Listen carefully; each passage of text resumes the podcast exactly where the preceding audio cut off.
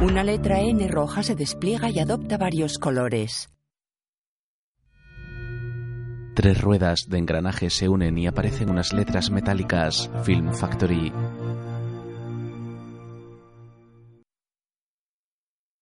Unas letras rojas y blancas aparecen sobre un fondo oscuro.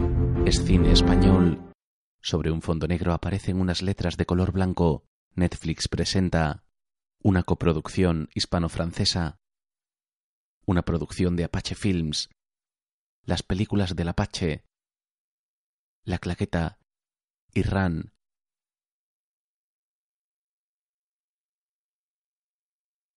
En asociación con Film Factory. Con la participación de Canal Sur Radio y Televisión y Orange. Y el apoyo de Gobierno de España, Ministerio de Cultura y Deporte, ICA y la Agencia Andaluza de Instituciones Culturales, Consejería de Cultura de la Junta de Andalucía, con la financiación de CREA SGR. Un hombre está en la cama cuando suena el despertador. Por las rendijas de la persiana de la habitación entra la luz. El hombre apaga el despertador y se queda un momento tumbado. Al instante se incorpora, retira la sábana y se sienta en la cama. Se frota la cara con sueño y después se pone en pie y levanta la persiana.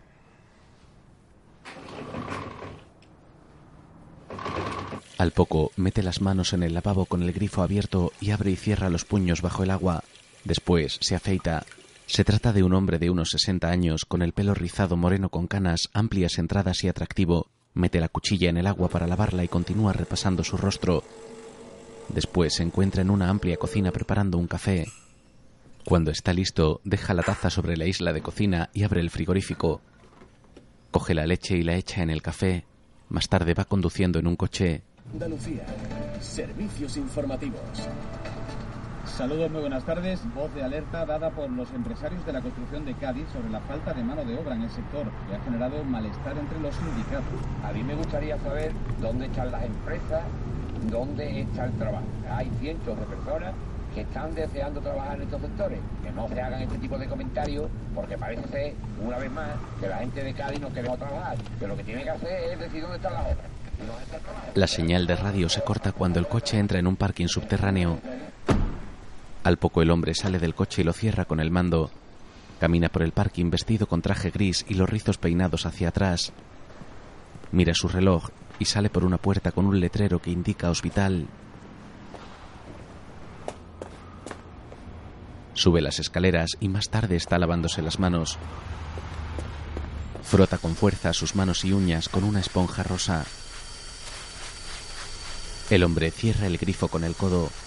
Lleva pijama quirúrgico azul con mascarilla y gorro. Está en un aséptico lavabo de quirófano. Camina con las manos en alto aún mojadas y por un pasillo llega hasta uno de los quirófanos donde una enfermera le abre la puerta. Buenas noches. Bueno, no me puedo quejar. ¿Tú no te ibas a Córdoba? Al final de cambiar. En la camilla hay un niño dormido por la anestesia. ¿Lorena? Aquí le tienes, doctor. ¿Qué tal la guardia? ¿Qué edad tiene el niño? Ocho años. Después, Mi hijo, muchas gracias, doctor. Mujer, que son buenas noticias. ¿No lo has oído? Tengan en cuenta que tiene que permanecer en observación. Ha sido una operación muy delicada y No, pero somos optimistas, María José. Hay que serlo. ¿Lo oyes? El niño se va a salvar. Eh, Fran, tráete unos clines. Doctor, cualquier cosa que necesite, hágamelo saber, por No, favor. por Dios, no hace falta, Fran. Que sí, hombre, que sí. Cualquier cosa, DVD, Blu-ray, televisión, entrada para el Betis, lo que haga falta. El doctor se incomoda con el padre del niño que lo rodea con su brazo. Más tarde está en la azotea del hospital. Bajo el letrero del mismo se enciende un cigarrillo y se apoya en el pretil. Desde allí mira las vistas de la ciudad donde está amaneciendo. Se pone el cigarrillo en la boca y saca su teléfono. Mira la pantalla en la que tiene diversas notificaciones y reproduce un mensaje de audio. Oye, papá, como me dejes tirado hoy, te juro que me busco otro compañero para correr. Venga, te veo luego. Sonríe y da una calada. Más tarde se ata los cordones de unas zapatillas deportivas. Después está dentro de su coche, avanza por el parking y al momento sale de él. Trabajó y para la que el banco, según ellos, había prometido Frena a punto de atropellar a una pandilla de jóvenes. Cuando se van, sigue conduciendo y se lleva una mano a la cara cansado. Si no se produce un acuerdo, mañana deberán abandonar la vivienda. Buenos días. Sobre fondo negro en letras multicolor aparece el título de la película, Tu hijo. Más tarde, ya ha amanecido y el sol se eleva tras el sevillano puente del Alamillo.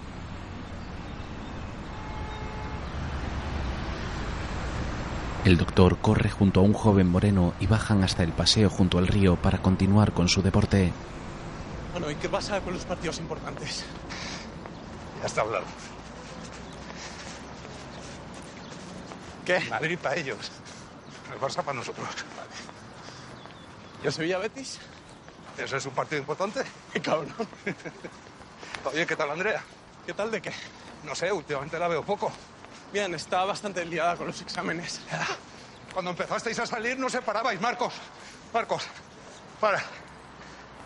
Flato. Esto te pasa por fumar. Eh, sí, ya no fumo. Una mierda. Alberto me dijo que sales a la azotea a fumar. Tienes que dejar de fumar, en serio. Qué gracioso, Alberto. Señala la barbilla de su hijo. Te has cortado afeitándote. Puede ser. El joven corta la llamada de su móvil. Venga. Marcos, que no, que te he dicho que no, que tengo flato, hombre. Y además me están matando las playeras estas. Playeras. Sí, ¿qué pasa? Que nadie las llama así. ¿Ah, no? ¿Cómo las llaman? Botines. Botines. Gilipollas. Va, no pongas excusas. Dame un de fumar. Que me des un segundo. ¿Qué haces, viejo? No. Viejo te haces tú. Yo ya soy viejo. Vamos. Marcos agarra a su padre por el hombro y caminan juntos. Al poco este sale corriendo. ¡Cabrón! Marcos sigue a su padre y corren junto al Guadalquivir. Más tarde llegan a casa. ¿Dónde te has comprado tú estas zapatillas? Estas, online. Online. ¿Tú no tenías unas Asics también? A saber dónde los ha metido tu madre. ¿Tú qué tienes? ¿Pisada planadora o supinadora? ¿Me estás vacilando? Hola. Buenos días. Oye, mamá, ¿me llevas a la uni? Vuela, Marcos. Vuela. El hombre se sirve un vaso de agua y su mujer, castaña y de piel pálida, le lleva un plato a la mesa. ¿Qué tal? ¿Cómo estás? Mata. Bueno, ahora duermes. Es una putada que tengas que llevarle cada día. ¿El qué? Que ya tiene edad para tener coche, Carmen. Con lo del coche, Jaime. Nada del otro mundo, un polo, un Yaris, no sé. No lo veo. Pero si se lo está currando, se lo merece. Si lo tienes claro, pues... Pues eso. Un híbrido. Ella mira el móvil. Le han dado una mención en el concurso. ¿Qué concurso? El de foto. Ah, qué bien. Está en su cuarto. Jaime se queda pensativo un instante y al poco va hasta la habitación de su hija que prepara su mochila. Eh, ¿Se puede? Tengo que irme a clase, ¿qué pasa? Quería darte la enhorabuena ¿Por?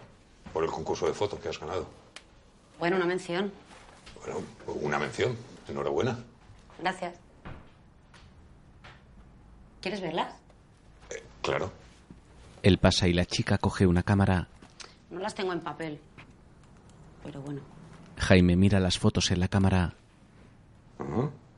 En ellas, en blanco y negro, aparecen diferentes partes de cuerpos femeninos. ¿Te gustan? Son. Son muy artísticas, ¿eh? Ve una fotografía en color de tres jóvenes. ¿Esta es Andrea? Sí. Voy. Mi papá, ven a clase. Que tenga buen día. Adiós. Marcos. Esperadme. Venga. Descansa. Te quiero. Y yo a ti. Venga, no te olvides nada. Sí, sí, mamá. Venga, venga. Jaime se ha quedado sentado en la cama de Sara. Mira hacia el escritorio, pero se levanta al escuchar una alarma. Va hacia la cocina.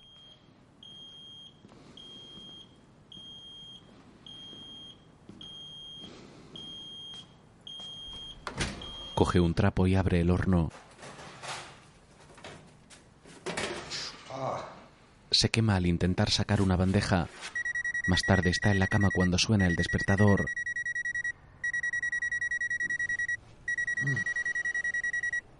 Lo apaga con sueño y después levanta la persiana.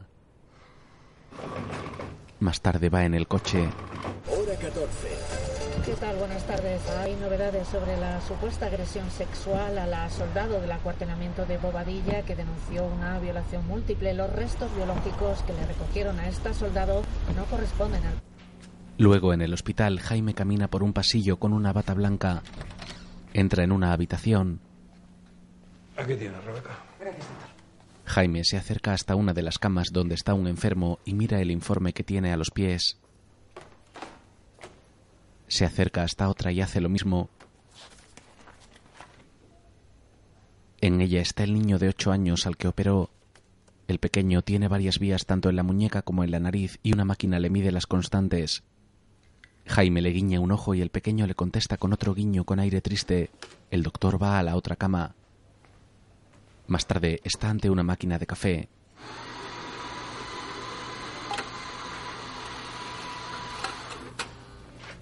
Juan, el padre del niño, se acerca hasta él. Doctor, ¿qué? ¿Para casita? Hay que dormir de vez en cuando, ¿sí? Mírela ahí, durmiendo la mona. Mujer, está aquí el doctor. No, déjala, por favor. No. ¿Por qué no se van a casa, Juan? Su hijo está evolucionando bien. Si hubiera cualquier cambio, nosotros lo avisamos al móvil. Aquí no pueden hacer nada. Gracias. ¿Usted tiene hijos? Jaime asiente. Entonces sabe que eso es imposible.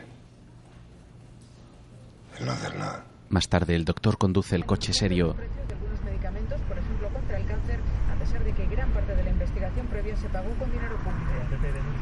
Dimisión del exalcalde de Cartagena, José López, por sus comentarios machistas contra la candidata popular y portavoz del gobierno regional, Noelia Arroyo. Son las 8 menos 10 en Canarias. Hoy por hoy, Natalia Perales. Buenos días, Susana Díaz. Muy... Después, Jaime llega a su casa. Camina por el pasillo y más tarde saca una bandeja del horno.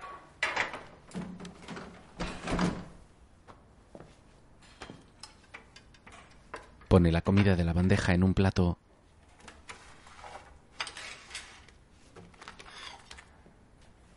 Lo lleva hasta la mesa y se sienta.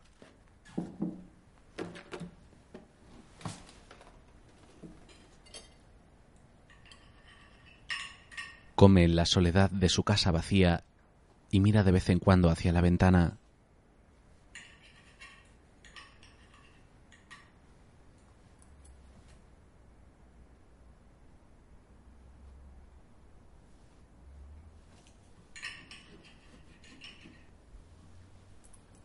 Bebe de un vaso de agua y se limpia con la servilleta. En otro momento en el hospital, Juan está agrediendo a un enfermero. Su mujer está llorando junto a él. Que no me toques, coño, que es mi hijo. Bueno, eh, por favor. Calma, calma, calma. Hijo, no me dije yo que estaba bien. Déjame, hostia. Tranquilo. Déjenos trabajar, por favor. Confíe en nosotros. ¿Bien? Víctor, Entra en la habitación. ¿qué ocurre? Una crisis. Mira las constantes del niño que convulsiona en la cama. De golpe. 50 miligramos de propanolol. Y que se lleven a los padres de allí. Tranquilo, Salva, ¿estás bien? Salva, Salva, mírame. Salva, mírame. Salva, mírame, mírame, mírame. Tranquilo. ¿Y esta línea que hay aquí, tú sabes para qué sirve? Para indicar que todo va bien. Mira. Más tarde el niño ya está bien. Está perfecto. También se puede hacer música. ¿Qué ha pasado, Salvador? Eso digo yo, ¿qué ha pasado? Pero si pensábamos mandarte ya a casa. Lo mismo tienes que quedarte aquí unos días con nosotros. Hasta que sepamos lo que ha pasado.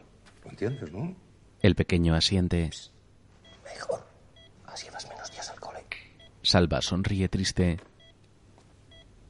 Tú quieres volver a tu casa, ¿verdad, Salva? Quieres volver con tu papá y con tu mamá, ¿no? El otro médico mira la máquina de constantes. Jaime. Papá se porta mal con mamá, ¿verdad? El niño niega nervioso sin mirarlo. ¿Y contigo?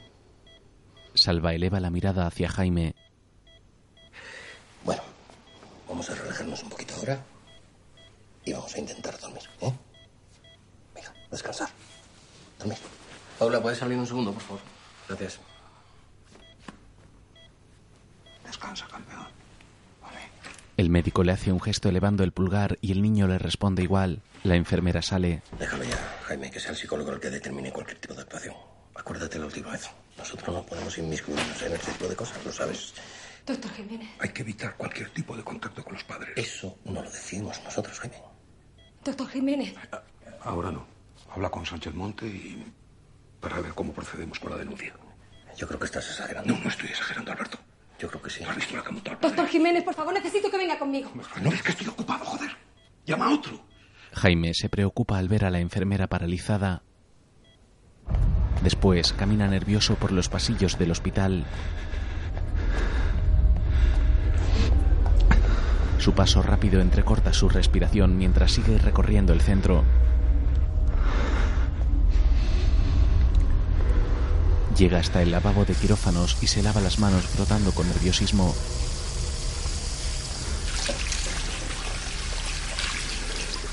Deja el grifo abierto y va hasta el quirófano. Frente a la puerta ve una camilla ensangrentada. Como tiene las manos mojadas, abre con el codo. En el interior están operando. ¿Qué hace aquí dentro? Que se vaya. Jaime se acerca a la mesa donde el equipo médico interviene.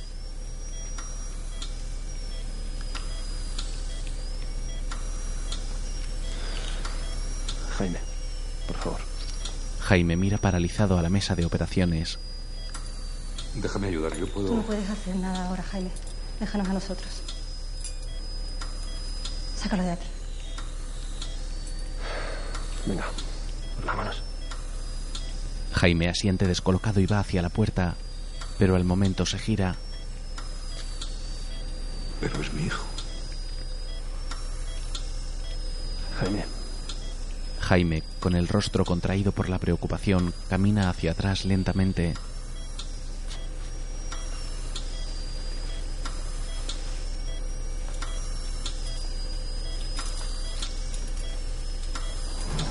Su compañero cierra la puerta. Jaime se queda muy serio mirando a través del cristal de la misma.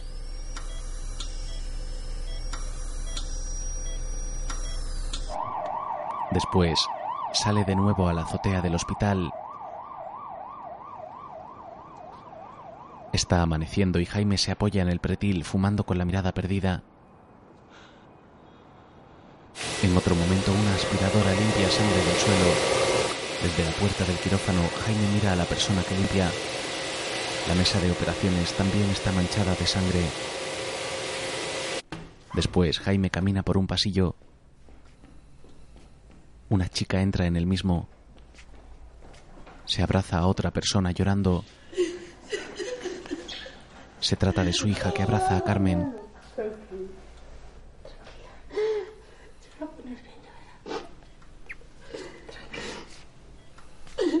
Jaime pasa junto a ellas y mira a través de una puerta de cristal la cama en la que se encuentra su hijo. Luego aparecen imágenes de las cámaras de seguridad de una discoteca. Se muestra primero el interior y después el exterior, donde hay varios jóvenes. La imagen se detiene. Esa es la última imagen que tenemos de Marcos antes de la paliza. El agresor o los agresores no se llevaron ni la cartera ni el dinero. Y su moto sigue en el aparcamiento, así que hemos descartado el robo. Entonces, ¿por qué? La inspectora se encoge de hombros. No hemos encontrado el móvil de su hijo, ni tampoco las llaves de casa. Así que les sugiero que cambien la cerradura. Jaime asiente preocupado. Si reconocen a alguien, algún amigo o conocido de Marcos, Jaime señala la pantalla. Este es Pedro. Son amigos desde el colegio. Y Salva, el otro Salva. ¿Y Luis? Pedro Pimentel, Luis La Seca y Salvador Gordillo. Sí, ya hemos hablado con los tres. Esta es Andrea, su novia. Exnovia. Jaime mira a su hija con sorpresa. Ya no están juntos.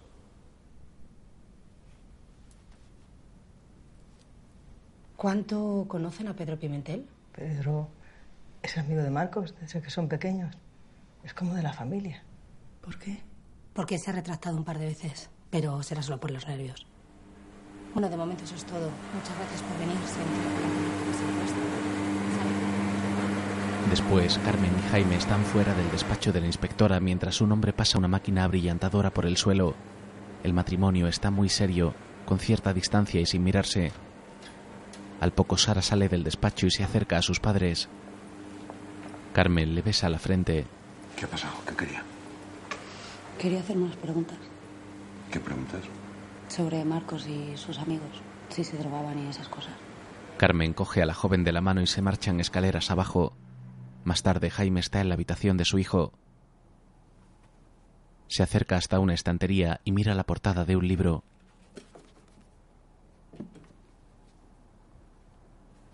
Coge un subrayador que hay sobre un portátil y lo mete en un lapicero.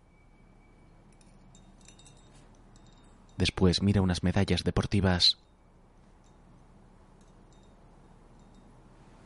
Con aire serio y preocupado se gira y basta un equipo de música.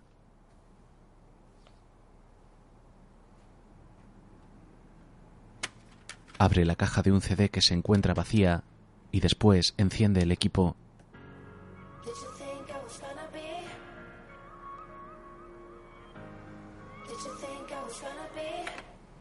Apaga el reproductor, suspira y mira un tablón que hay sobre el mismo. Pasa la mano por una entrada de fútbol y después coge una foto en la que una joven besa la mejilla de su hijo. Saca su teléfono móvil y se sienta en la cama de Marcos.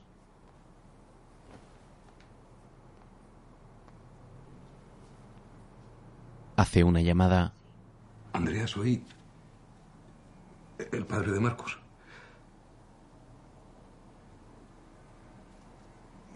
Supongo que te has enterado. Me gustaría que vinieras a verle. A él le vendría bien, estoy seguro.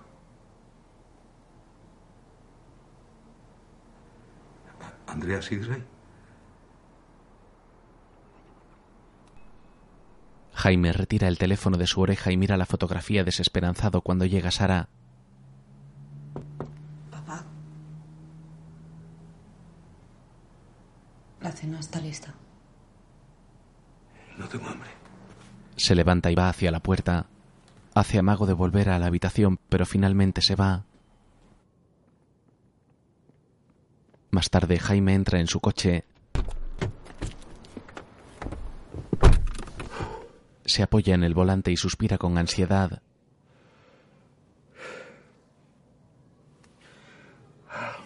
Se lleva una mano a la cara y resopla. Después pone la radio. Radio Andalucía Información. Lorenzo Romero en la producción musical todo este tiempo. Saludos de Juan Antonio Jurado, comenzando con un recuerdo para él en el 70. Su nombre es. Esta es Más tarde conduce de noche iluminado por las luces amarillentas de las farolas.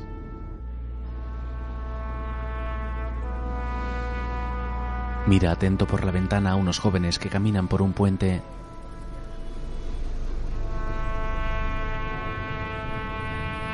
Después conduce por el puente cerca del que corría con Marcos.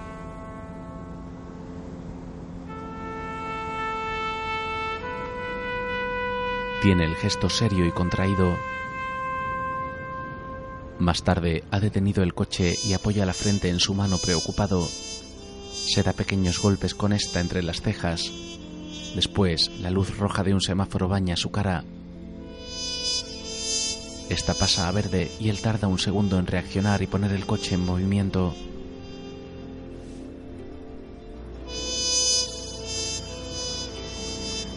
Avanza por las calles con la mirada perdida y el gesto muy serio. Abre y cierra el puño de su mano derecha varias veces.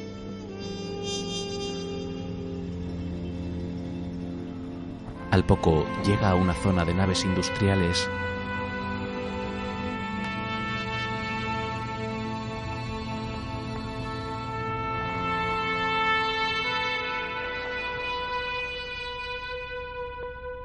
Detiene el coche y se queda pensativo dentro de él por un momento.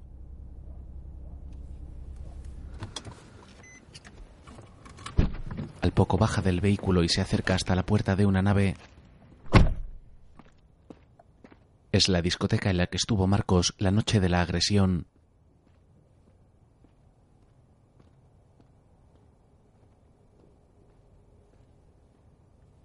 Jaime se detiene frente a la puerta.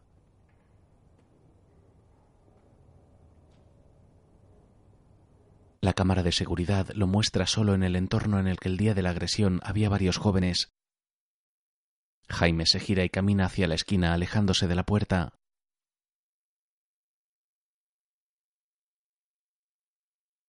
Bordea la nave.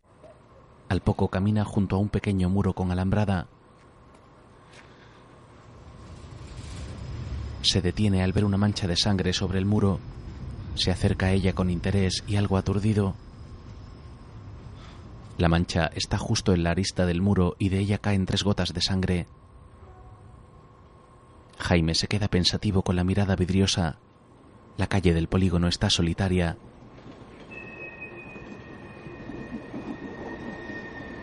Más tarde en el hospital, un hombre pregunta en un mostrador. El hombre se acerca a Jaime. ¿Señor Jiménez? ¿Señor Jiménez? Sí. Soy Manuel Barrero, el propietario de la P3, la discoteca donde, bueno, siento mucho lo que le ha pasado a su hijo. Le da unas flores. Jaime duda, pero finalmente las coge.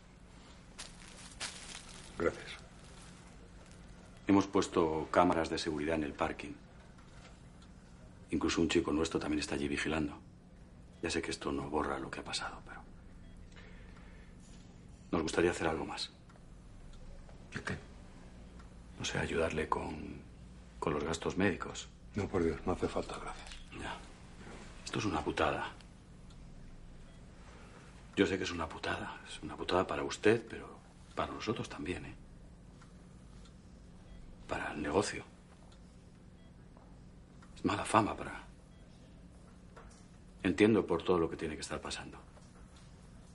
Yo soy padre y si a mi hijo le pasara algo, Jaime lo mira conteniendo su rabia. por eso me gustaría ayudarle de corazón.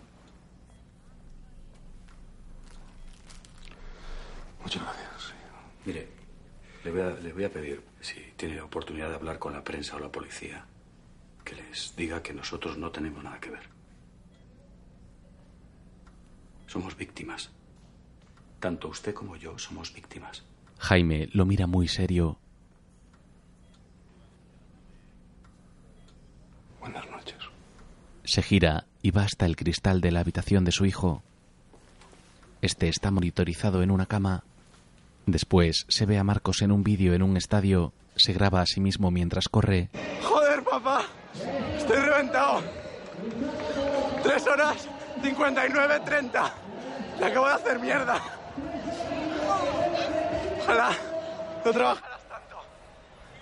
Te quiero. Es de día y Jaime está viendo el vídeo en su móvil en un asiento del pasillo.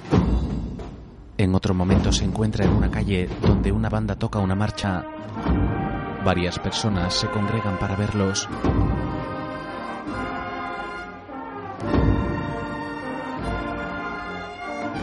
Jaime los observa muy serio.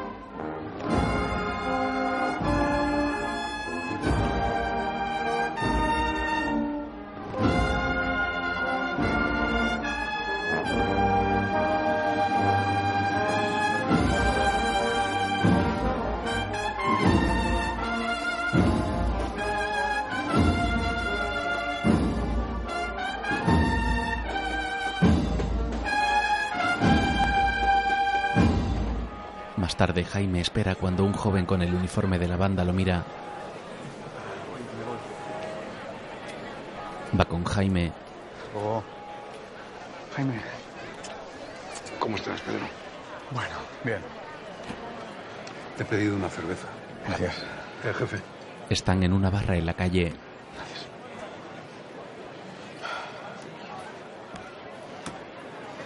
¿Cómo está Marcos? Igual.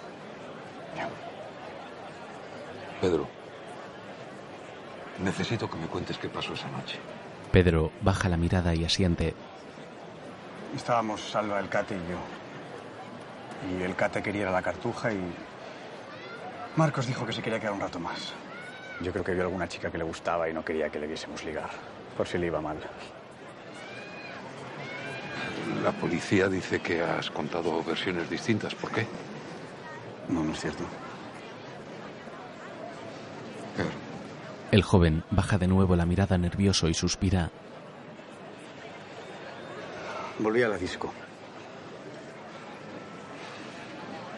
A por Marcos. Marcos ya estaba en el suelo. Yo tuve miedo, Jaime. Lo siento mucho, de verdad. Yo- Jaime le agarra del cuello. Entonces le viste la cara.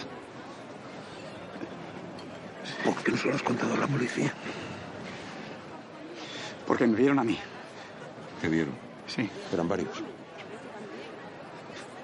Sí, sí, eran varios. Jaime gira la cara afectado y Pedro se muestra nervioso. Tienes que denunciarles. No, no, no, Sí. no puedo hacer eso, Jaime. No, porque al día siguiente estarían en la calle, irían a por mí. Pero tienes que denunciarles. No puedo hacer eso, saben cómo soy, me han visto la cara. Jaime golpea la barra. Dos mujeres lo miran. Perdón. Perdón. Mira serio al joven.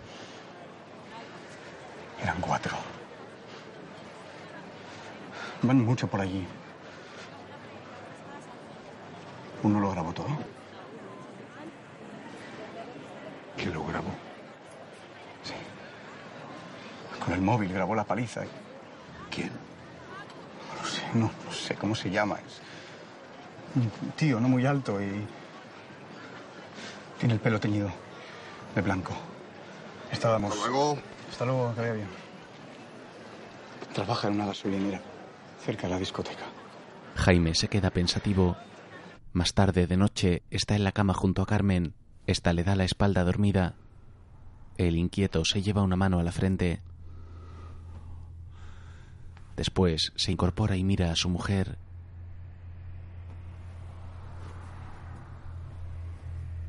Sale de la cama y al poco está dentro de su coche.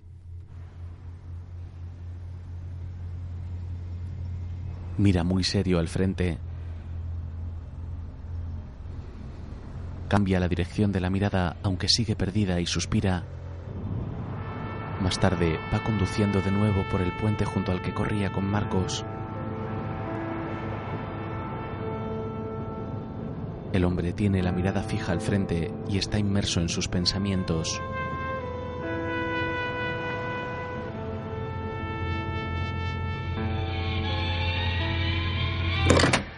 Después, una manguera de gasolina se introduce en un coche. Un joven atiende a una pareja. El chico, con el pelo teñido de rubio peinado con tupés, gira. ¿Necesita ayuda? Jaime lo mira muy serio. No, gracias. El joven asiente y va hacia dentro de la gasolinera.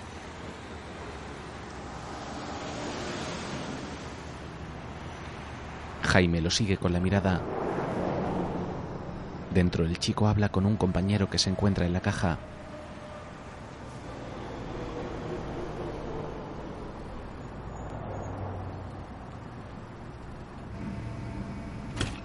Más tarde el joven sale de la gasolinera con un casco y se dirige a una moto.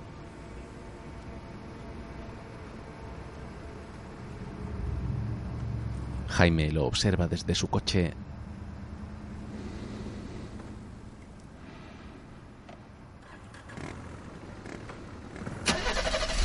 Cuando la moto arranca, una luz roja invade el coche de Jaime. Jaime lo sigue desde su coche.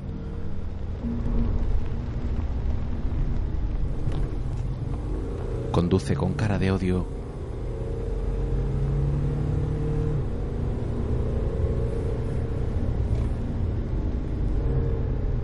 Va algunos metros por detrás de la moto por una zona de naves industriales.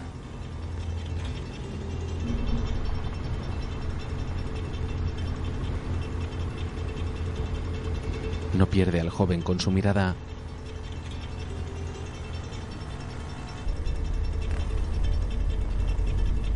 Este gira en una esquina y Jaime va tras él.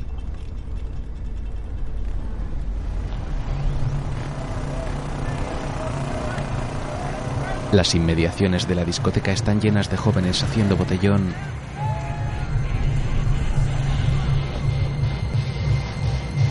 Jaime se abre paso entre ellos con el coche y lo detiene.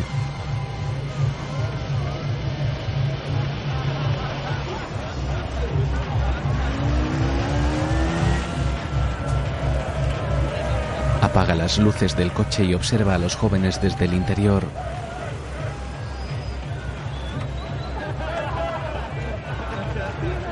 En la puerta de la discoteca hay una cola y dos porteros controlan el acceso. Numerosos jóvenes hablan y beben en el exterior. Jaime mira con parsimonia a varios lados. Mira la pantalla de su teléfono donde pone Carmen y cuelga.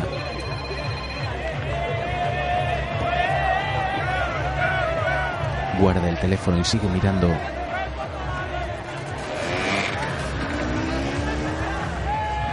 Dos personas se chocan. Jaime los mira por un momento, pero después sigue mirando por la línea delantera.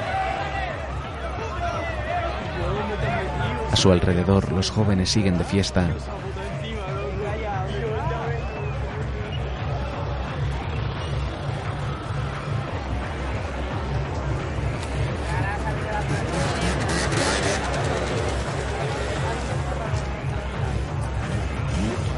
Un chico se fija en el coche. Jaime lo mira. Jaime lo ignora, pero el chico se acerca a la ventanilla cuando llega otro que lo agarra por detrás.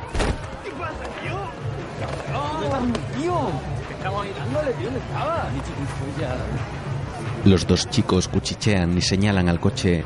Jaime sigue mirando ajeno a ellos. Un tercer chico se les acerca y los saluda.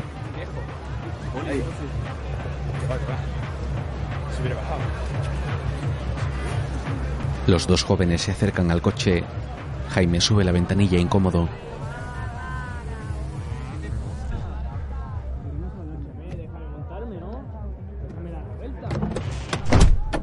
Le abren la puerta y Jaime la cierra. Le siguen hablando y él los ignora.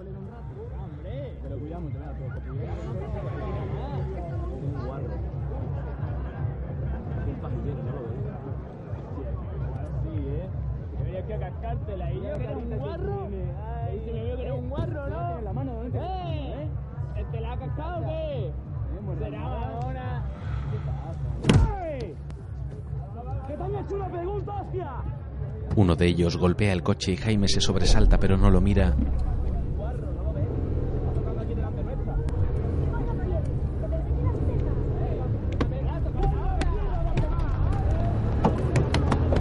Jaime arranca el coche y se va mientras los jóvenes golpean el vehículo.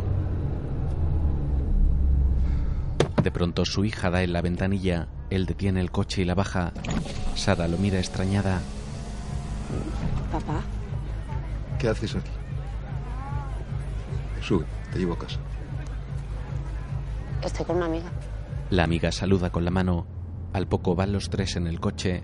Sara mira a su padre desde el asiento de al lado. Su amiga está en el trasero. Avanzan en un silencio tenso. Al poco Jaime detiene el coche. Sara mira hacia su amiga y después incómoda hacia su padre. Poco después, Jaime mueve el espejo retrovisor y ve a las dos chicas besándose los labios en el portal de la amiga.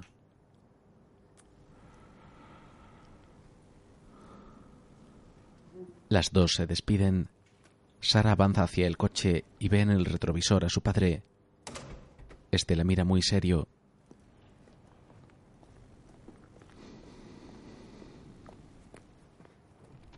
Sara sube al coche y su padre arranca. Luego, con el coche en movimiento, la joven mira seria a su padre. Después continúan el camino sin cruzarse la mirada.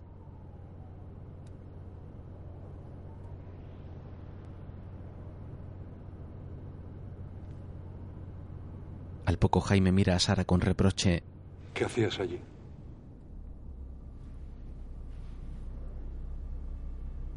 ¿Y tú? ¿Tú qué hacías ahí? Jaime aparta la mirada afectado.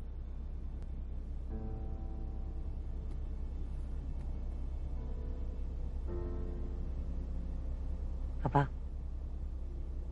Papá. Eso no es asunto tuyo. ¿Que no?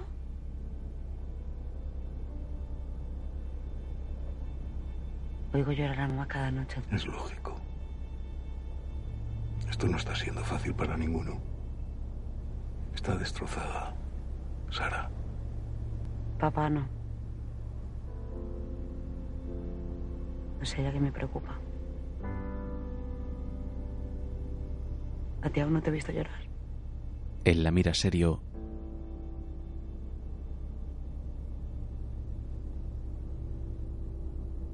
Al momento arranca. El coche avanza a toda velocidad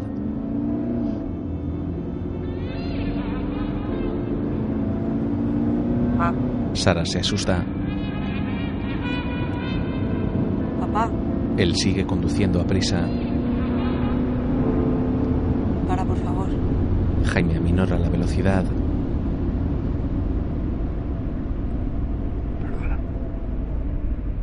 Al día siguiente, Jaime sostiene en su mano la tarjeta de la inspectora de policía Esperanza Moreno. Se encuentra en actitud nerviosa en la cocina de su casa. Coge un cigarrillo y va junto a la ventana. La abre y enciende el cigarro.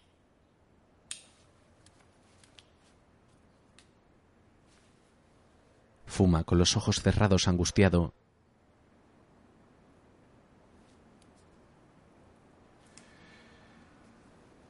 Coge su teléfono móvil de la mesa y marca el número de la inspectora, mirándolo en la tarjeta.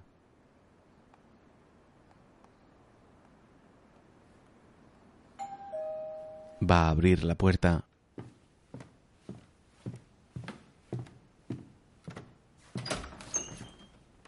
¿Marcos Jiménez? Sí. Ya está pagado. Solo tiene que firmarlo. Jaime firma mirando el paquete con curiosidad.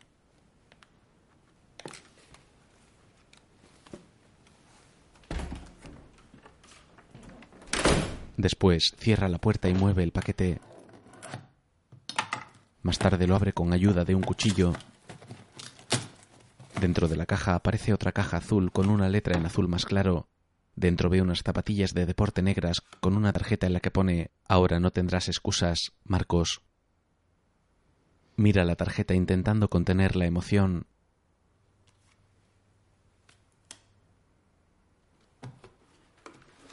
Saca las zapatillas de la caja y las mira en sus manos.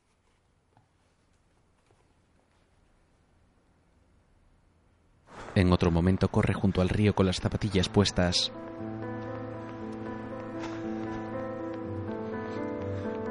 Está amaneciendo y las farolas aún se encuentran encendidas, aunque el cielo ya clarea.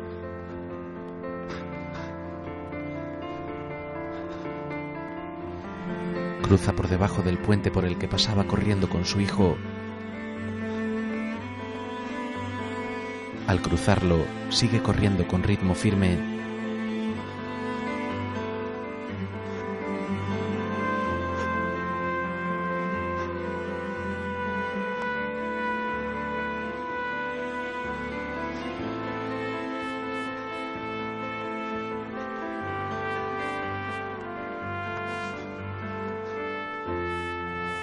La noche se encuentra de nuevo en la gasolinera y ve a distancia cómo el chico del pelo rubio se va en la moto.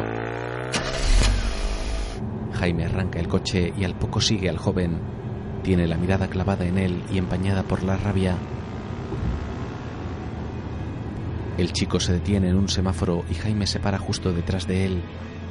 La matrícula de la moto se lee con nitidez 0217 CZF Mira con odio y con la cara iluminada de rojo por la luz trasera de la moto, ambos reanudan al poco el camino. Jaime sigue al motorista a través de diferentes calles de la ciudad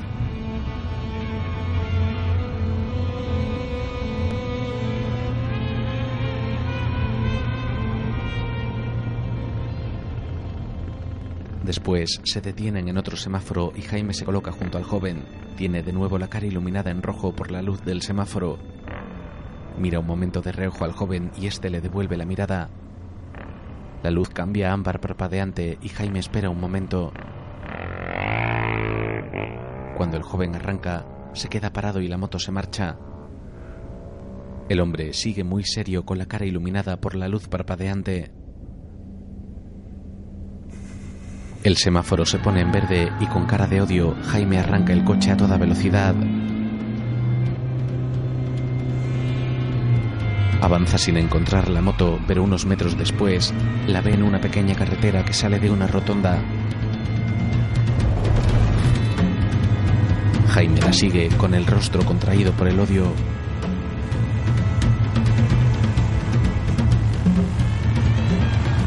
El joven entra en un puente de estructura de hierro y Jaime acelera. Golpea con el coche la parte trasera de la moto y el chico se desvía chocando con la barandilla del puente.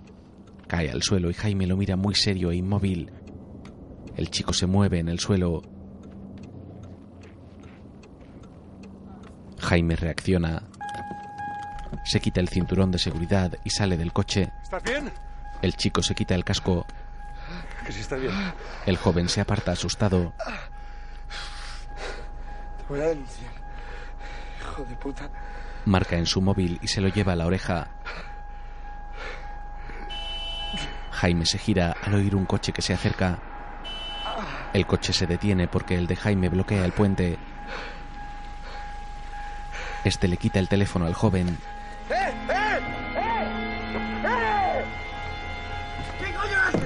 Jaime entra en el coche y coloca el móvil sobre el salpicadero. Toca la pantalla que se enciende y arranca sin ponerse el cinturón. Cada vez que se apaga la pantalla la toca para que el móvil no se bloquee.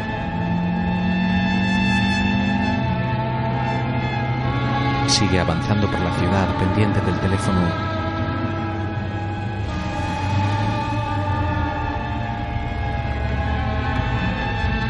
Se desvía de la carretera.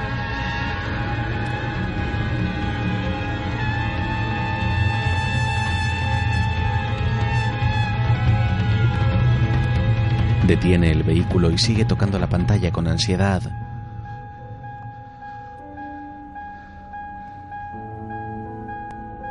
Aprieta los ojos nervioso y quita las llaves del contacto.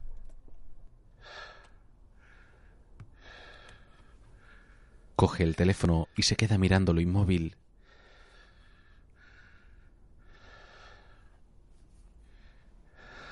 Toca la pantalla y entra en una carpeta de vídeos. Pone uno en el que dos personas van en moto al atardecer. Con ansiedad pone otro del interior de la discoteca. En un tercero aparece un perro negro. Cambia de vídeo y encuentra el de la paliza a su hijo.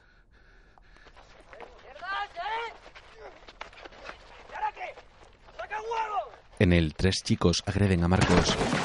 Este empuja a uno rubio y los otros dos van a por él. El rubio se reincorpora. Angustiado, Jaime detiene el vídeo y se lleva una mano a la cara. Se arma de valor y lo reanuda. Los jóvenes siguen pegando a Marcos. ¿Ahora qué, valiente? ¿Eh? ¡Hijo de puta! ¡Cojones, cara, maricón! Lo empujan y da con la cabeza en el muro. Cae al suelo donde lo patean. Marcos convulsiona. Vale, vale, vale, vale, vale, que lo vamos a matar. Tranquilo, tranquilo. Suéltame que lo mato.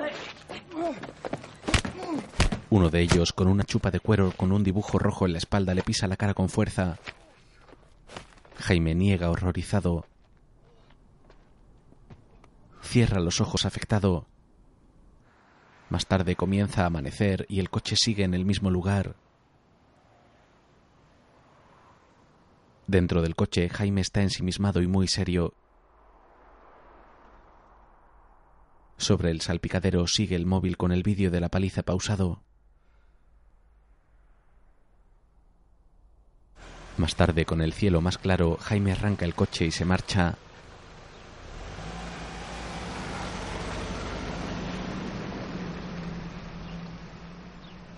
Después, sube la escalera de la jefatura de policía con el móvil en la mano.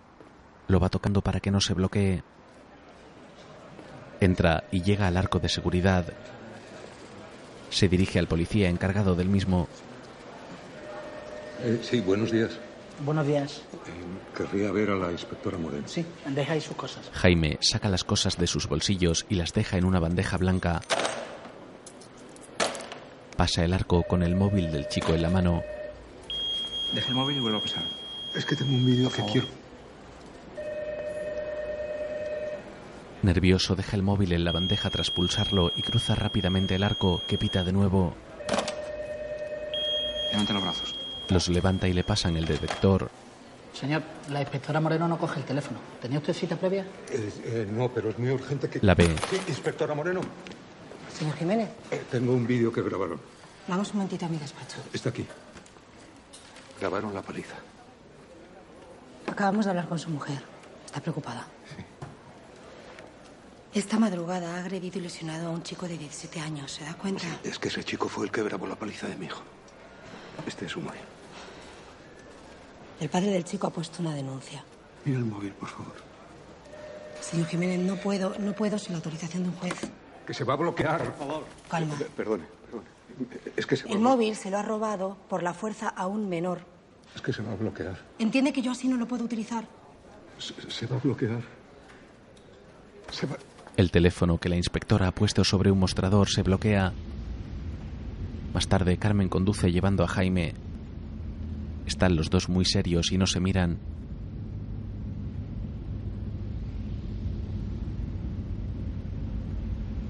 No han querido verlo. Yo bajo fianza. Y ellos en la calle. Carmen no aparta la vista de la carretera.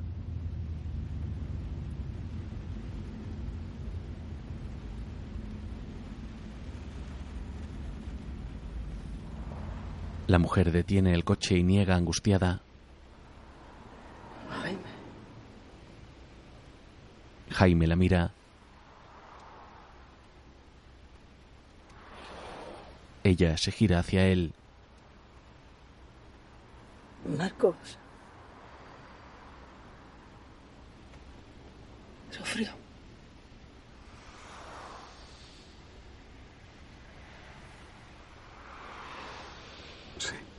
Se mantiene en la mirada por un momento y luego en la baja.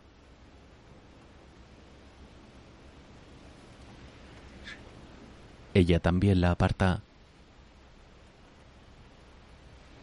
Por la noche ambos están en la cama. Ella duerme dándole la espalda a él, que se encuentra boca arriba. Él se toca la cara desesperado sin poder dormir.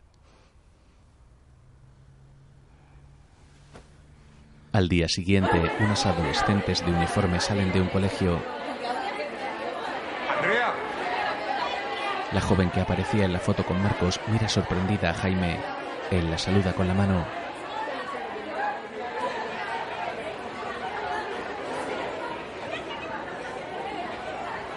Andrea, algo incómoda, sale del colegio y pasa al lado de donde se encuentra Jaime. ¿Podemos hablar un momento? Esperando. Eh, será solo un momento. He visto un vídeo. ¿Qué vídeo? Los que le dieron la paliza lo grabaron con un móvil. No puedo quitarme esas imágenes de la cabeza, Andrea. Estuviste allí esa noche. No sé nada, de verdad. Andrea, Andrea, Andrea. Él la agarra. Perdón, perdón. Necesito que hables con la policía. Que les digas que, que tú viste al chico que lo grabó. Que puedes reconocerle. Lo siento, señor Jiménez. Andrea, por favor, solo te estoy pidiendo que me ayudes. Nada, ¿Qué coño nada, pasa? Raúl, tranquilo. Ya está, vámonos. ¿Qué coño pasa? Vámonos, Raúl. ¿Quién es ese? Raúl, Raúl, vámonos. ¿Quién es ese? No sé si padre Marcos. Vamos. Jaime se queda muy serio mirando a los jóvenes que se montan en una moto. El chico lleva la chupa de cuero con el dibujo rojo que aparecía en el vídeo de la paliza a Marcos. Asombrado, Jaime camina hacia la moto cuando esta parte.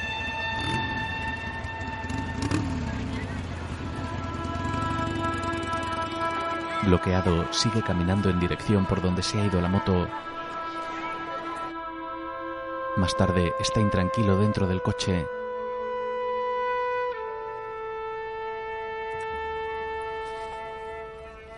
Saca su teléfono móvil.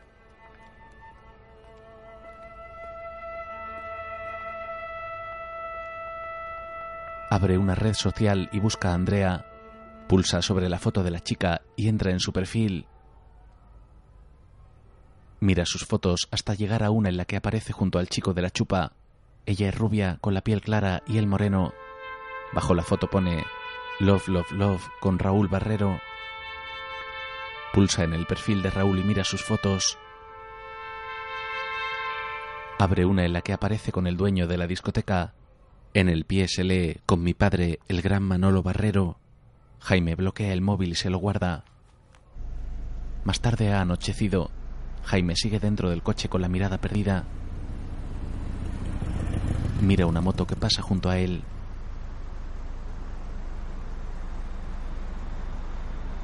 El hombre se encuentra pensativo. Más tarde conduce por la ciudad.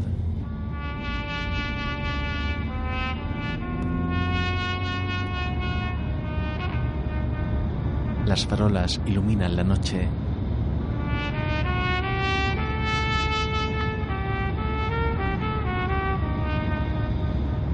Jaime se muestra tenso.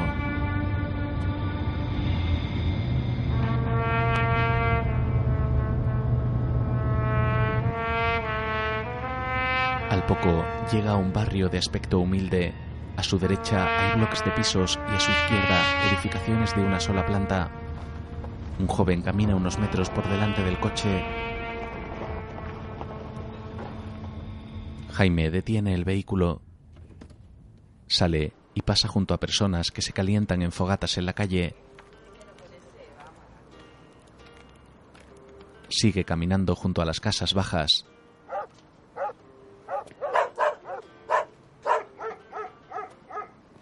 Aminora el paso cuando un hombre se acerca, pero este sigue de largo. Jaime también continúa. Llega a una casa con cortina de cuentas en la puerta. Duda y pregunta a un hombre que está sentado en la puerta de una casa con un perro. Eh, perdón, eh, Juan Montoya. El hombre ni siquiera lo mira. Jaime retira la cortina. Eh, hola. Sí. La mujer de Juan sale. Sí, está Juan. La mujer se queda paralizada al verlo. Doctor. ¿Qué pasa? ¿Qué pasa conmigo? No. Doctor. ¿Eh? ¿Está bien? Sí, sí, sí, sí, está bien. Juan. ¿Seguro que está bien? Sí, sí, seguro. ¿Seguro? Se- Está bien, está bien, dígame. Juan, no, espérate. que algo le pasa al niño. Juan, que algo le pasa para al niño. Juan, que algo le pasa al niño. Mira. Jaime se incomoda. Más tarde está dentro de la casa sentado en un sillón. Juan trae dos botellines de cerveza. Se sienta y comienzan a beber.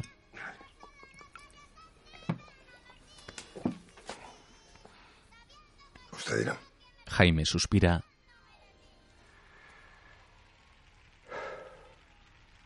Saca su móvil y busca algo en él.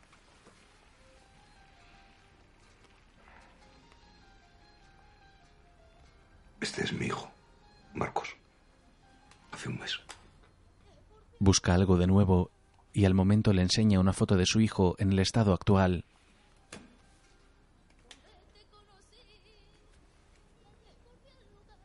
¿Y ahora? Joder, lo siento. Quiero que le pegue una paliza al responsable. Le pagaré bien. Juan mueve la cabeza medio asintiendo serio. Salve la vida de su hijo. Me lo debe. Le estamos muy agradecidos por salvar al niño, de verdad. Pero esto, por cosas como esta, se va a la cárcel.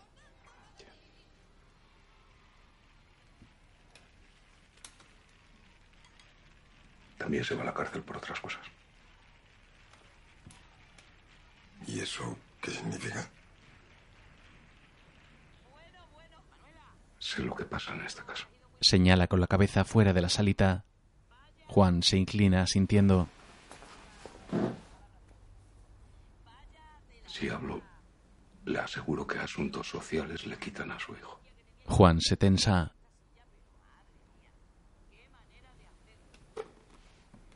Se apoya en la mesa y coge el botellín. Tiene cojones, doctor. Muchos cojones. Se levanta y lo agarra por las solapas del abrigo con violencia. ¿Qué coño te crees que eres, eh? ¿Eh? Te vas a callar la puta boca. ¿Entiendes? ¿Queda claro? Te doy una paliza que te cagas. A mi hijo no se le toca. ¡No se le toca! ¡Sagrado! Jaime lo mira atemorizado. Se queda agachado en el suelo mientras Juan se sienta de nuevo. Juan lo mira con odio. Jaime baja la mirada y al momento se da cuenta de que la mujer los mira medio escondida tras una pared. Esta se retira al sentirse mirada. Usted lo dijo. Un padre no puede quedarse sin hacer nada. Pero tú prefieres que otro lo haga por ti. Jaime asiente. Más tarde va conduciendo su coche. Se detiene y junto a un portal ve a Sara discutiendo con Andrea. Andrea se marcha aunque Sara intenta retenerla. Jaime mira a su hija y se queda pensativo. Se quita el cinturón de seguridad y sigue mirando al portal. Más tarde llama a la puerta de la habitación de Sara y abre. La chica está hablando por teléfono. Era Andrea la que estaba contigo en el portal, ¿no? ¿Cómo? Andrea, ¿Qué pasa? ¿Que ahora me espías o qué? ¿qué está pasando? Andrés, mi amiga, a ti no te importa. Sara, ¿tú sabes algo? Que no, papá, que no es asunto tuyo. Sara, por que favor. no, papá. La joven cierra la puerta de su cuarto. Más tarde, Jaime está dentro de su coche de nuevo bajo una fuerte lluvia. Los limpiaparabrisas no son capaces de limpiar la abundante agua.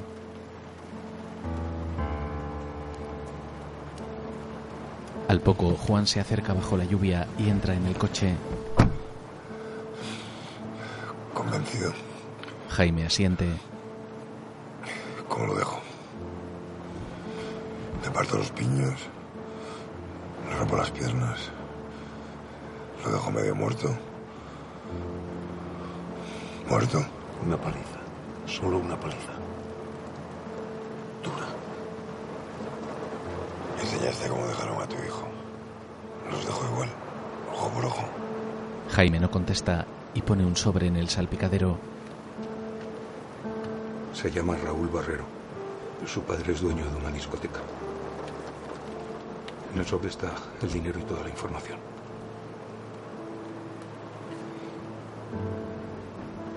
¿Qué hay del otro? Jaime lo mira serio. Al momento abre su abrigo y saca algo de él.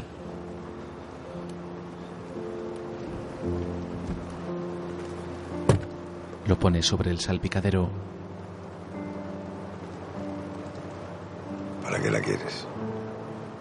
Jaime lo mira con preocupación y no contesta. Será esta noche. Estate pendiente del móvil. Yo te llamo en cuanto termine. No me llames y no vuelvas por mi casa. Cobarde. Juan sale del coche.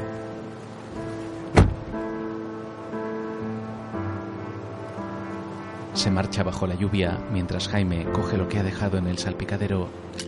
Más tarde lo ha desenvuelto en su casa. Se trata de un revólver. Jaime abre el cargador, mira una bala y le mete en el tambor.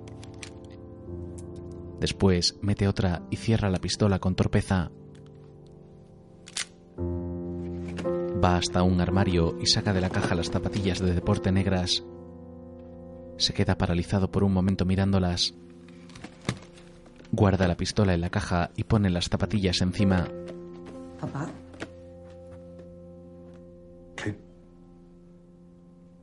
Eh, iba a preparar la cena. ¿Qué te apetece? Al día siguiente, Jaime conduce en su coche. Va a poca velocidad porque delante de él los coches van despacio.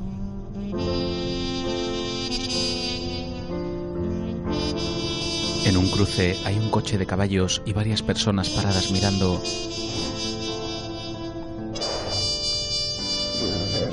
En el suelo, sobre un paso de peatones, está un caballo marrón agonizando.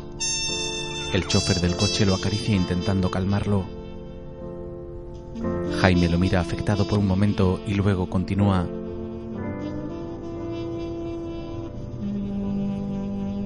Más tarde está en el hospital y mira la cama de su hijo a través del cristal.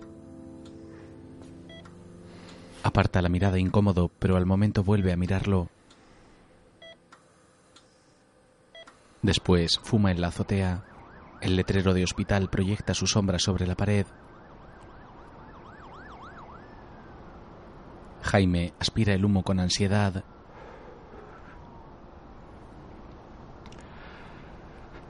Marca un número en su móvil y se lo lleva a la oreja.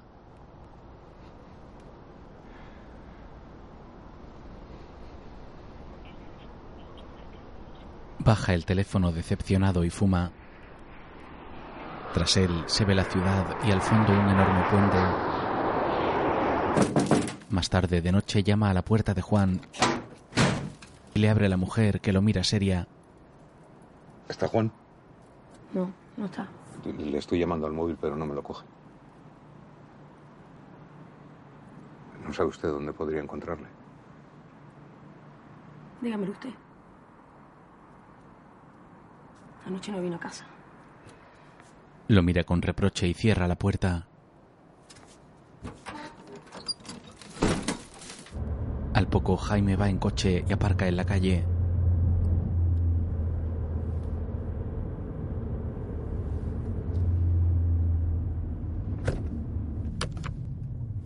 De pronto el padre de Raúl entra por la puerta del copiloto y se sienta junto a él. Jaime se sorprende y los dos hombres se miran fijamente.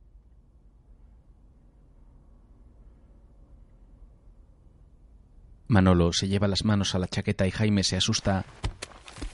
Saca el sobre que Jaime le dio a Juan y lo pone sobre la guantera. Se mantienen la mirada con tensión.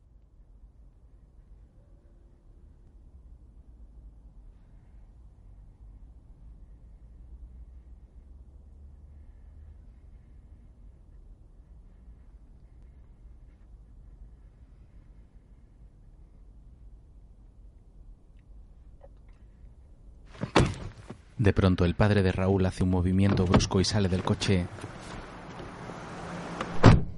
Jaime se queda dentro del mismo nervioso y mirando hacia la ventanilla del lado por donde ha salido. Al poco el hombre vuelve.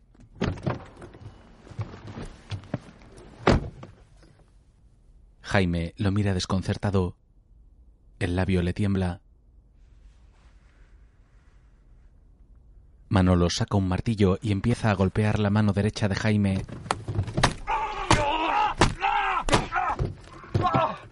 Este se queda dolorido y Manolo sale del coche y le habla desde la puerta.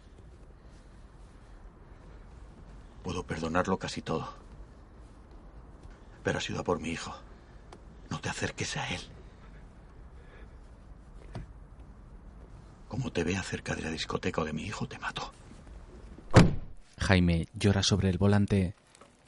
Más tarde en el hospital le cosen una raja que le cruza la mano. Su compañero, el que hablaba también con Salva, le cose en silencio. Carmen está en la esquina de la sala. ¿Me lo vas a contar o qué?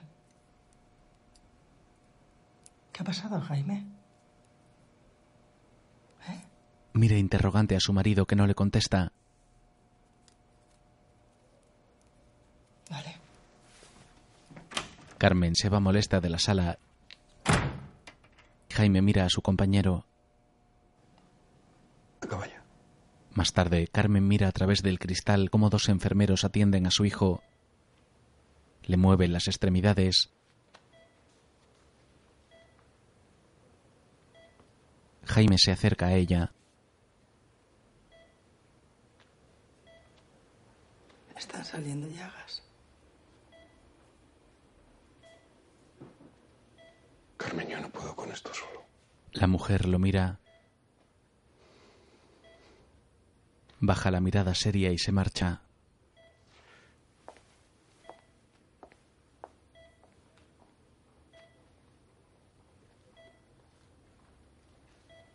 Jaime da unos pasos hacia la cristalera y se queda mirando a la cama de Marcos. Más tarde Jaime llega a su casa y se adentra en el pasillo a oscuras.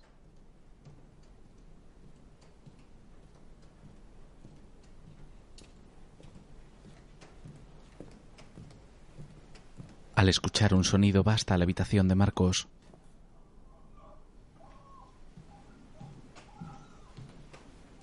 Sara está sentada en la cama viendo algo en el móvil. ¿Qué haces en el cuarto de tu hermano? Ella para el móvil y lo mira afectada. Nada, buscaba una cosa que le dejé. Se levanta y Jaime la mira serio. Ella se muestra preocupada. Sara va hasta la puerta, mira a su padre y pasa por su lado sin contestar.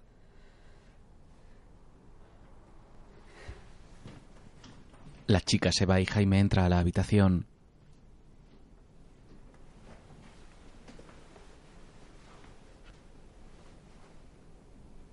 Mira a su alrededor buscando algo y luego sale al pasillo que sigue en oscuridad. Más tarde corre de nuevo junto al río. Es de noche y la luz anaranjada de las farolas le ilumina el sudor de la frente. En flashback recuerda el vídeo en el que los chicos pegaban a Marcos.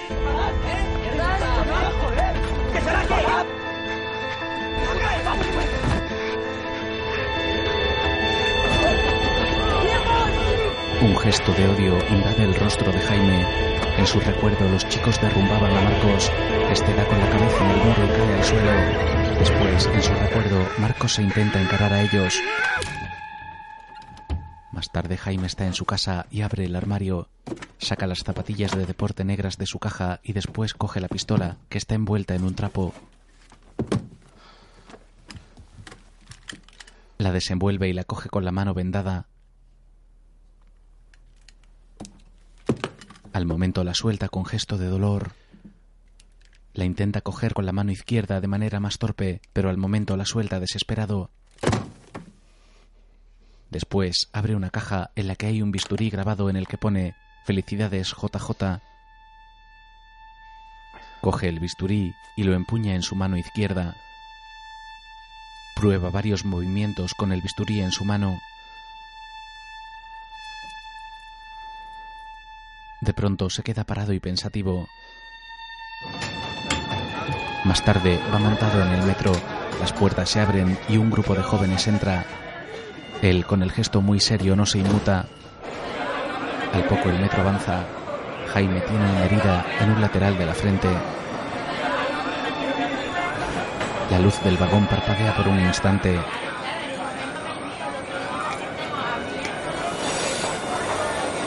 Él se lleva un bote a la boca e ingiere parte de su contenido.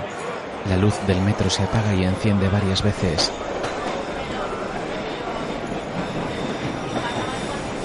Jaime mantiene su gesto impasible. Mira su mano y en la venda aparece un punto de sangre. La sangre avanza empapando la venda. Después, Jaime llega a las inmediaciones de la discoteca.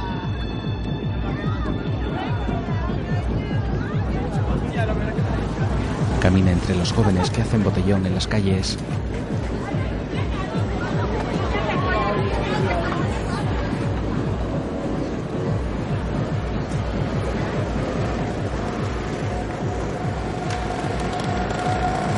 Las luces de neón de la discoteca iluminan la cara de Jaime en tonos rojizos. Llega hasta la puerta y habla con un portero. Vengo a recoger a mi hija, no me coge el móvil. Es menor de edad. El portero le hace un gesto con la cabeza para que pase. Tras cruzar la entrada llega a la sala principal que está llena de jóvenes.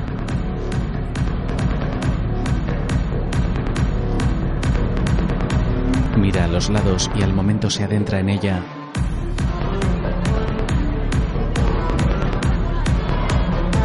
Se abre paso entre los chicos y chicas que charlan o bailan.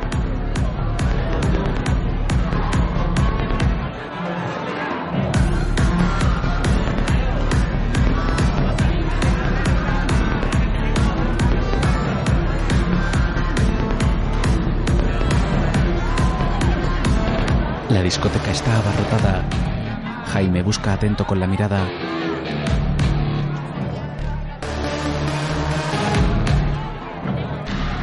Se gira para mirar alrededor y sigue caminando.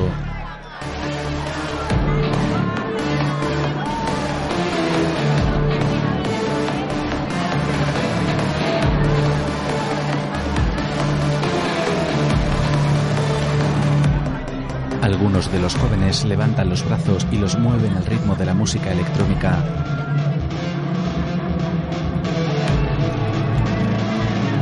Algunos de ellos llevan pulseras fluorescentes.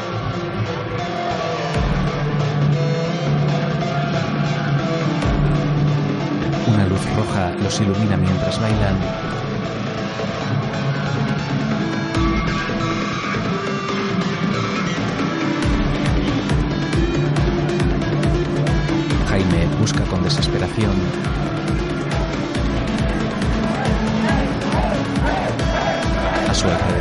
Jóvenes empiezan a saltar siguiendo el ritmo de la música.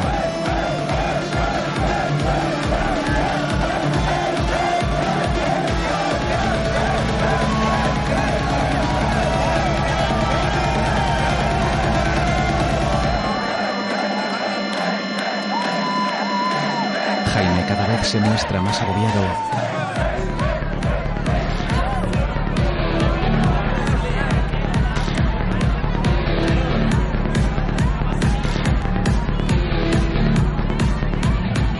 Sobre sí mismo hasta que de pronto en el escenario ve a Raúl junto a la mesa de los DJs.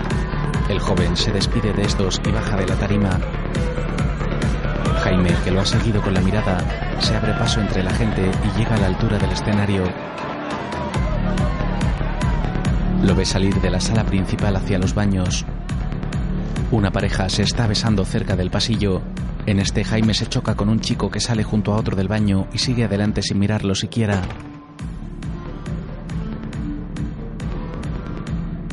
Jaime se detiene frente a la puerta del servicio de hombres. Al momento entra. Hay un chico en un urinario. Dos jóvenes salen de un baño y van hacia la puerta. Uno de ellos lo mira.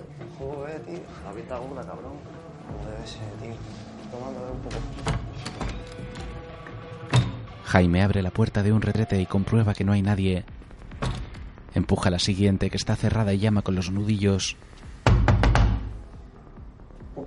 El chico del urinario se va.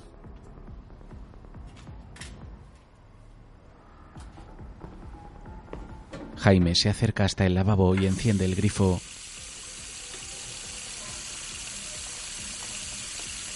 Mete la mano en el bolsillo de su chaqueta y saca el bisturí. Lo empuña en su mano. El hombre ve su reflejo en el espejo. Tiene ojeras y barba de dos días. Raúl sale del retrete y se queda paralizado al verlo. Jaime se abalanza sobre él y lo mete de nuevo en el retrete. Jaime cierra la puerta de una patada quedando abierta una rendija. La puerta vuelve a cerrarse violentamente pero rebota dejando de nuevo una pequeña abertura.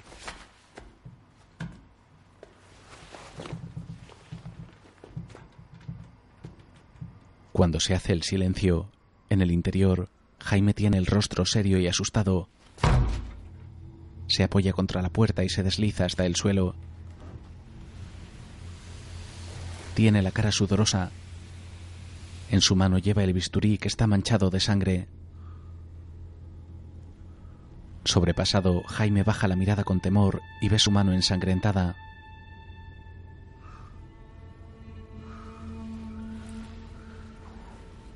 Al poco vuelve a elevar la mirada asustado.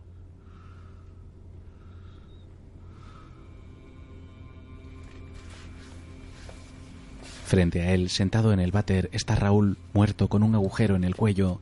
De él brota un chorro abundante de sangre. Jaime le intenta tapar la herida, pero la sangre pasa entre sus dedos. Le coge la cara inerte que se encuentra muy pálida. El rostro de Jaime se entristece se aparta del joven y se mira las manos ensangrentadas. Mira de nuevo a Raúl y suspira.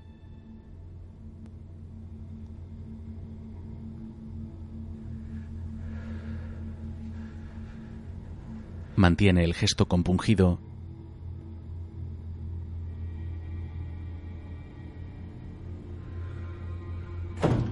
Se asusta al escuchar gente entrando al servicio y cierra el pestillo y escucha atento.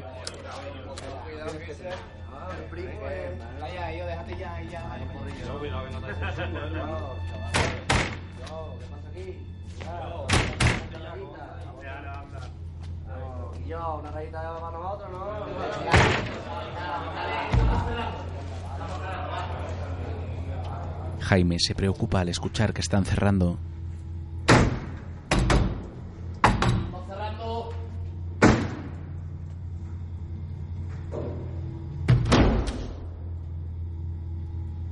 Al escuchar silencio, abre con sigilo el pestillo con su mano ensangrentada.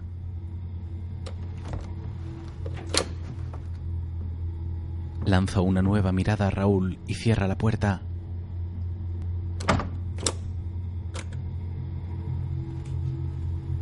Se queda pensativo.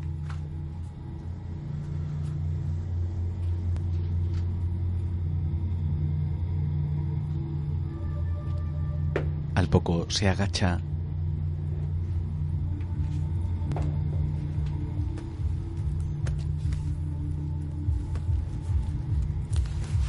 Se pega al suelo y pasa por el hueco entre los tabiques de los retretes.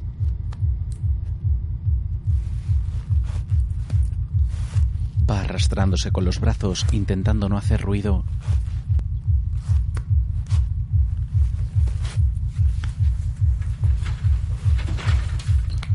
Cuando consigue pasar, se levanta con los ojos muy abiertos y atemorizado.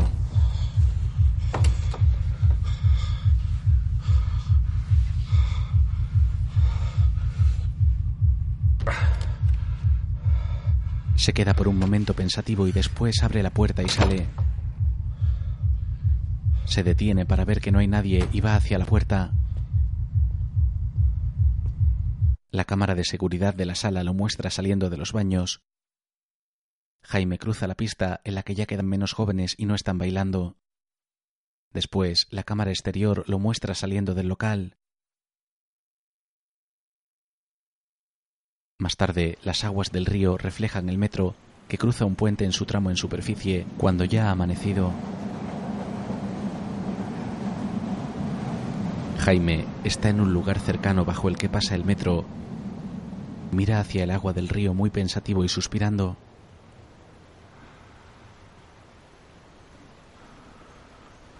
Se mira las manos que aún están manchadas de sangre. En la derecha se mezcla la sangre de Raúl con la suya propia en la venda. Saca el bisturí de su bolsillo y lo tira al río. Se encuentra en el mismo puente en el que atropelló al joven de la gasolinera. Después camina por la parte peatonal del mismo. Más tarde lava sus manos en el lavabo de su casa. El agua se tiñe de rojo y aún tiene manchas de sangre en la piel. Se mira la costura en la mano derecha e intenta abrir y cerrar el puño. Se mira al espejo. El reflejo lo muestra ojeroso y preocupado. Cierra el grifo y quita el tapón para que se vaya el agua teñida de rojo.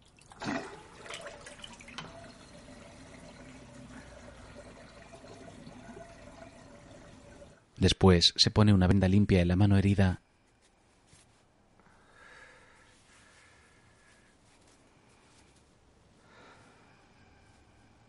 Traga saliva concentrado en su tarea, sentado en la cama.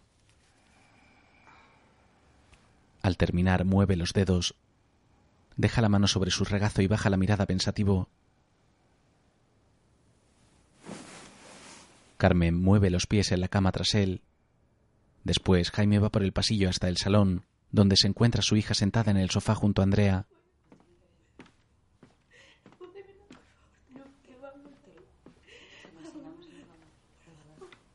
¿Qué hacéis aquí? Papá. Quiero que veas algo. Andrea llora cabizbaja. Andrea. Andrea. Sara le coge un móvil y lo pone en la mesa. ¿Qué es eso? Es el móvil de Marcos. Jaime mira preocupado a su hija que coge la mano de Andrea. Él se acerca lentamente a la mesa y coge el teléfono.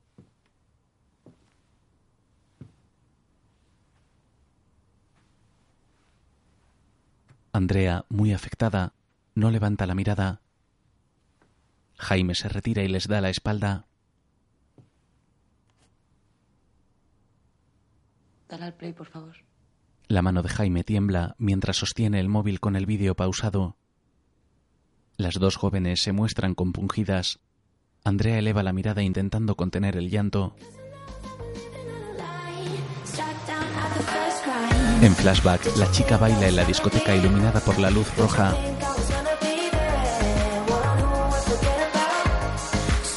Andrea se mueve sonriente al ritmo de la música, rodeada por otras personas. Gira sobre sí misma con un brazo sobre su cabeza.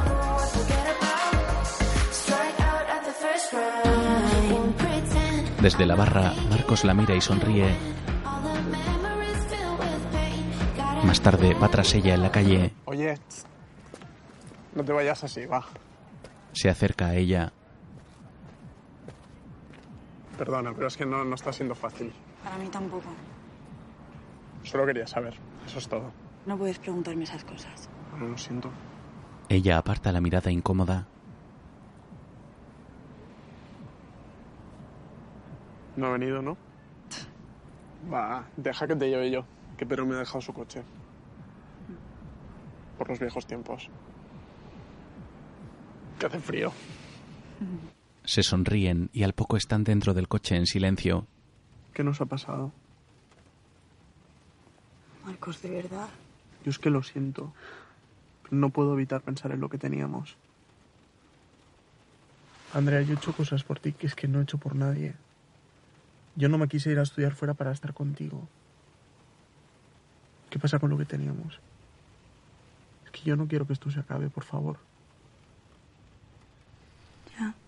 Pero es que ya no se Yo, puede. yo, yo sé que la he cagado. De verdad, sé que la he cagado muchísimo. Pero es que pienso en ti cada noche. Ella se incomoda y aparta la mirada. Afuera llueve y los cristales están llenos de gotas de agua. Él la mira fijamente. ¿Quién dio el primer paso? ¿Tú o él? Porque si fue él podría entenderlo, pero si fuiste tú, perdona que te diga, pero es que me has ¿De verdad me estás diciendo esto? Alguien entra en el asiento trasero. ¿Qué pasa? Pues lo mejor es que habéis vuelto. Estamos hablando. Ah. O sea que sigues libre, ¿eh? ¿Y- ¿Y de qué habláis? Marcos, yo tengo que irme ya. No, no, pero espérate un momento, que, que- que me gusta veros juntos, coño. Joder. Mira, espera un momento. A ver. Mira. Toma. Le pasa unas rayas. No quiero. Solo una y nos vamos, va. Te he dicho que no. Vale, pues más para mí, no pasa nada. ¡Hostia! Ah, ten, ten, ten, Marcos, ten. Oye, Andrea, ¿qué te iba a decir? Hablando en serio ahora, ¿eh? Marcos esnifa. ¿Es verdad o no que estás con el capullo ese? ¿Y a ti qué te importa? Y no es ningún capullo, ¿vale? Oh, eso es que sí, ¿eh? O sea que sí. Claro, como su padre es el dueño de la P3, ¿no? Ahora tienes copitas gratis, pases VIP, haces lo que te ¿Pero da la qué gana. coño dices? Va, no te pases. Bueno, que es broma, coño, que es broma, pasa nada. Venga, va, Andrea, tómate una, Que no quiero, joder. solo una. va. Te he dicho que no. Va, no insistas. A ver, ya no es tu novia, ¿no? Pues deja que se defienda ya solita, ¿vale? Marcos se recuesta en el asiento. Tómate una. Venga. Eso es. Andrea esnifa. ¿Contento? Muy contento. Pues arranca de una puta vez. Andrea se toca la nariz. Es Luis.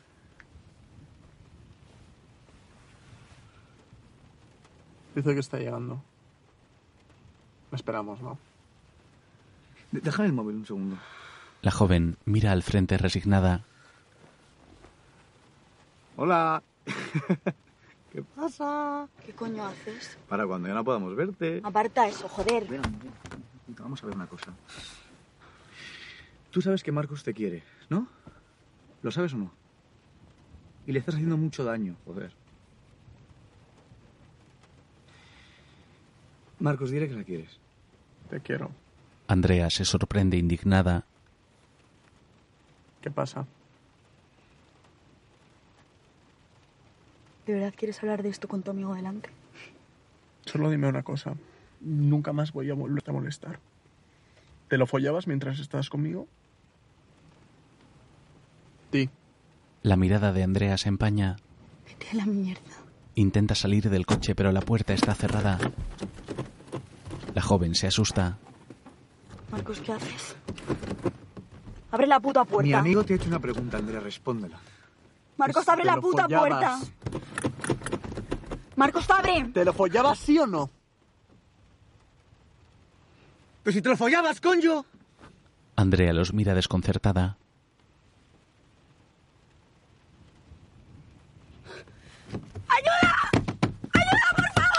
Marcos le tapa la boca. Ella forcejea intentando soltarse. Alguien se acerca al coche y se asoma por la ventanilla trasera. Luisito, Luisito, ¿qué tal? ¿Qué pasa, Pedro? Marcos, ¿qué tal? Andrea. Andrea intenta zazarse. Marcos se coloca encima de ella. No te resistas, coño, que es tu novio. No es la primera vez, ¿no? Pues ya. A ver. Marcos, ¿qué haces? Puta madre. Marcos, quédate, por favor. Marcos, ¿qué No te quería. Yo te quería, pero eres una puta. Si puedes comérsela a otros estando conmigo, también se la puedes comer a mis amigos. Que luego voy yo, que luego voy yo, Marcos. Dale bien ahí. Marcos la viola y ella intenta resistirse. ¡Callas de una puta vez! ¡Cállate de una puta vez! Marcos la embiste y ella intenta detenerlo sin éxito. Dale bien, dale bien. Pedro graba la violación con el móvil.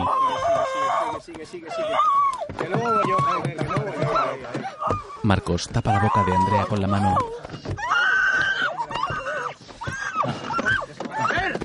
Pedro ríe cínico mientras graba. Esas imágenes con Andrea con la boca tapada por Marcos son las que ve Jaime en su salón. Impactado, deja el móvil, se lleva una mano a la boca y se va del salón. Camina por el pasillo y entra en la cocina.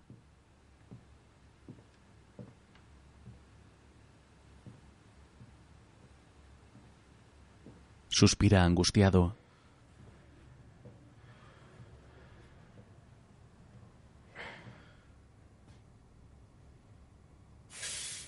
Llena un vaso de agua y bebe.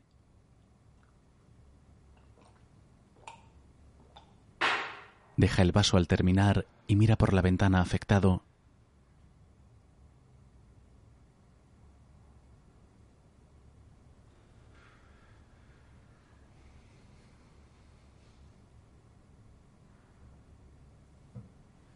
Al poco va de vuelta al pasillo.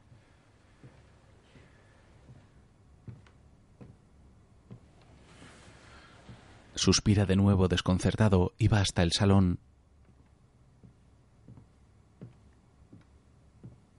Sara se acerca a él. Papá. Cállate. Andrea llora en el sofá. Jaime mira con rabia a su hija. Fue por eso.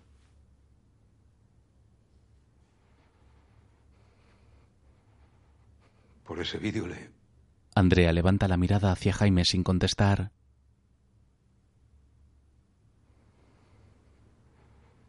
No te quería.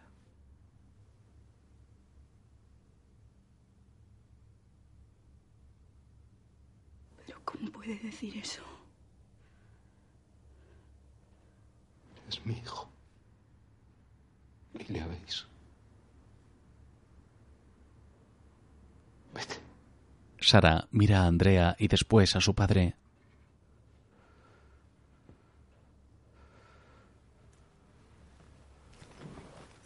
Andrea se pone en pie, va hasta la mesa y coge el móvil.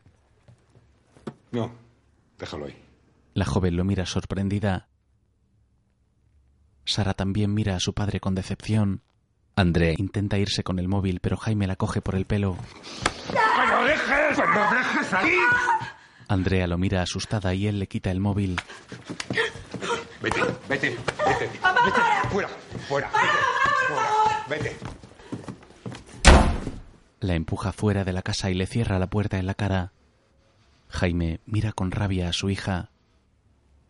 En la puerta, Andrea llora con amargura.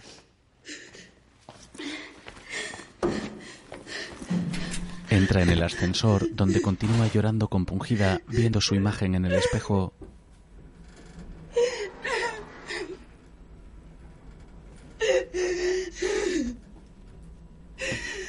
La joven se mira a sí misma con rabia e impotencia. Golpea el espejo con ira. Llora y sufre un ataque de ansiedad.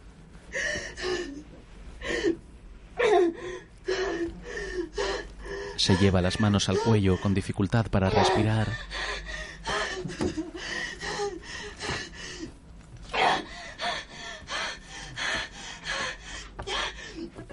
Más tarde, Jaime está en el hospital frente a su hijo.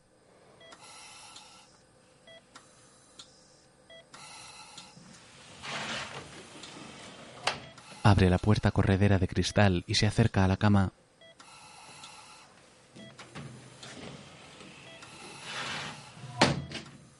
La cierra y se queda mirando a Marcos que está intubado.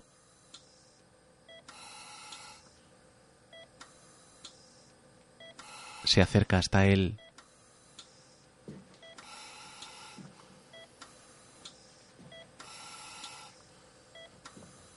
Hace amago de tocarle, pero duda.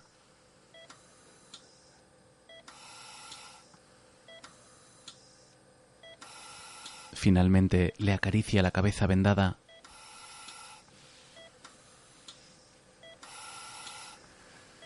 Se inclina sobre él y le besa la frente.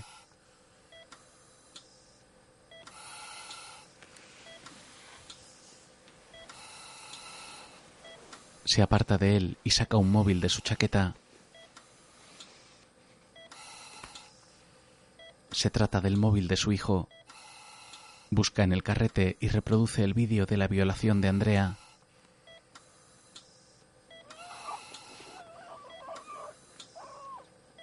Lo mira y eleva la mirada hacia Marcos con lágrimas en los ojos. El joven tiene la cara deformada, además de moratones que le cubren todo el rostro, tiene la nariz hinchada, postillas y varias costuras en su lado derecho, dos de ellas en el párpado. Jaime para el vídeo y mira a Marcos con lágrimas en los ojos. Pulsa la pantalla y aparece el mensaje ¿Está seguro de querer eliminar este vídeo? Se lo piensa por un momento y pulsa la palabra sí. En pantalla se lee Vídeo eliminado. Suspira angustiado y la imagen corta a negro. En letras multicolor aparecen los créditos. Dirigida por Miguel Ángel Vivas. Producida por Enrique López Laviñe. Coproducida por Olmo Figueredo. Con José Coronado, Ana Bajener, Asia Ortega Leiva, Paul Monén y Esther Expósito. Escrita por Miguel Ángel Vivas y Alberto Marini. Coproducida por Eric Davitian y Tim Belda. Productores ejecutivos Enrique López Laviñe, Miguel Ángel Vivas, Olmo Figueredo, Marta Pastor y Clara Nieto. Dirección de producción Pilar Robla y José Jaime Linares. Fotografía Pedro J. Márquez. Banda sonora original Fernando Vacas. Montaje Luis de la Madrid. Dirección de arte Vanessa de Laza. Sonido directo y montaje de sonido Nacho R. Arenas. Mezclas Diego Staub. Vestuario Esther Vaquero. Maquillaje y peluquería Yolanda Piña y Félix Torrero. Supervisora musical Marta Crespo. Operador de cámara Javier García. Ayudante de dirección Adán Barajas. Una película de Miguel Ángel Vivas. En letras blancas sobre fondo negro van apareciendo el resto de títulos de crédito.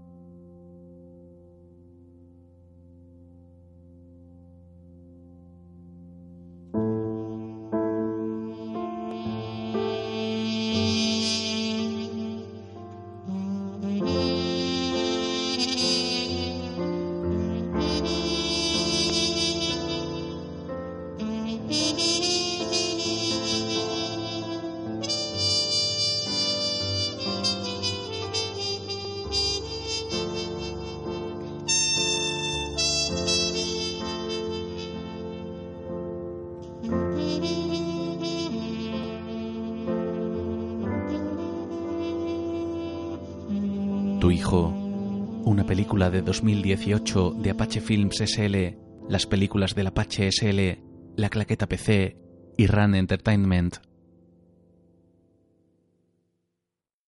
Una letra N roja se despliega y adopta varios colores.